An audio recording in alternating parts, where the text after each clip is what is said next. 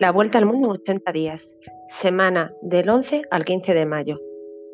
Esta semana vamos a diseñar la ruta de nuestro viaje. Lo que vamos a hacer es decidir el orden en el que vamos a visitar las ciudades que hemos elegido. Para eso tenemos que tener en cuenta las distancias y los medios de transporte. Para trabajar con las distancias tenemos que conocer las medidas de longitud, que representan y cómo podemos usarlas. Eso lo haremos con las actividades de matemáticas. Tenemos que conocer bien los medios de transporte y las infraestructuras que necesitamos para poder usarlos.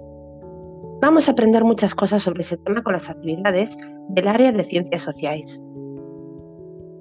Desde la época en la que Julio Verne escribió La Vuelta al Mundo en 80 días hasta la actualidad, los medios de transporte y las infraestructuras han evolucionado muchísimo. Para saber cómo los medios de transporte eran hace unos años y cómo cambiaron a lo largo del tiempo, vamos a utilizar una nueva forma de investigación, que es la entrevista.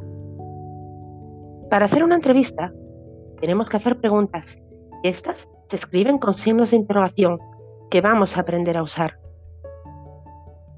También tenemos que saber prepararla, conocer sus fases, para poder obtener toda la información que necesitamos. Y lo más importante es hacérsela a la persona adecuada. Comencemos.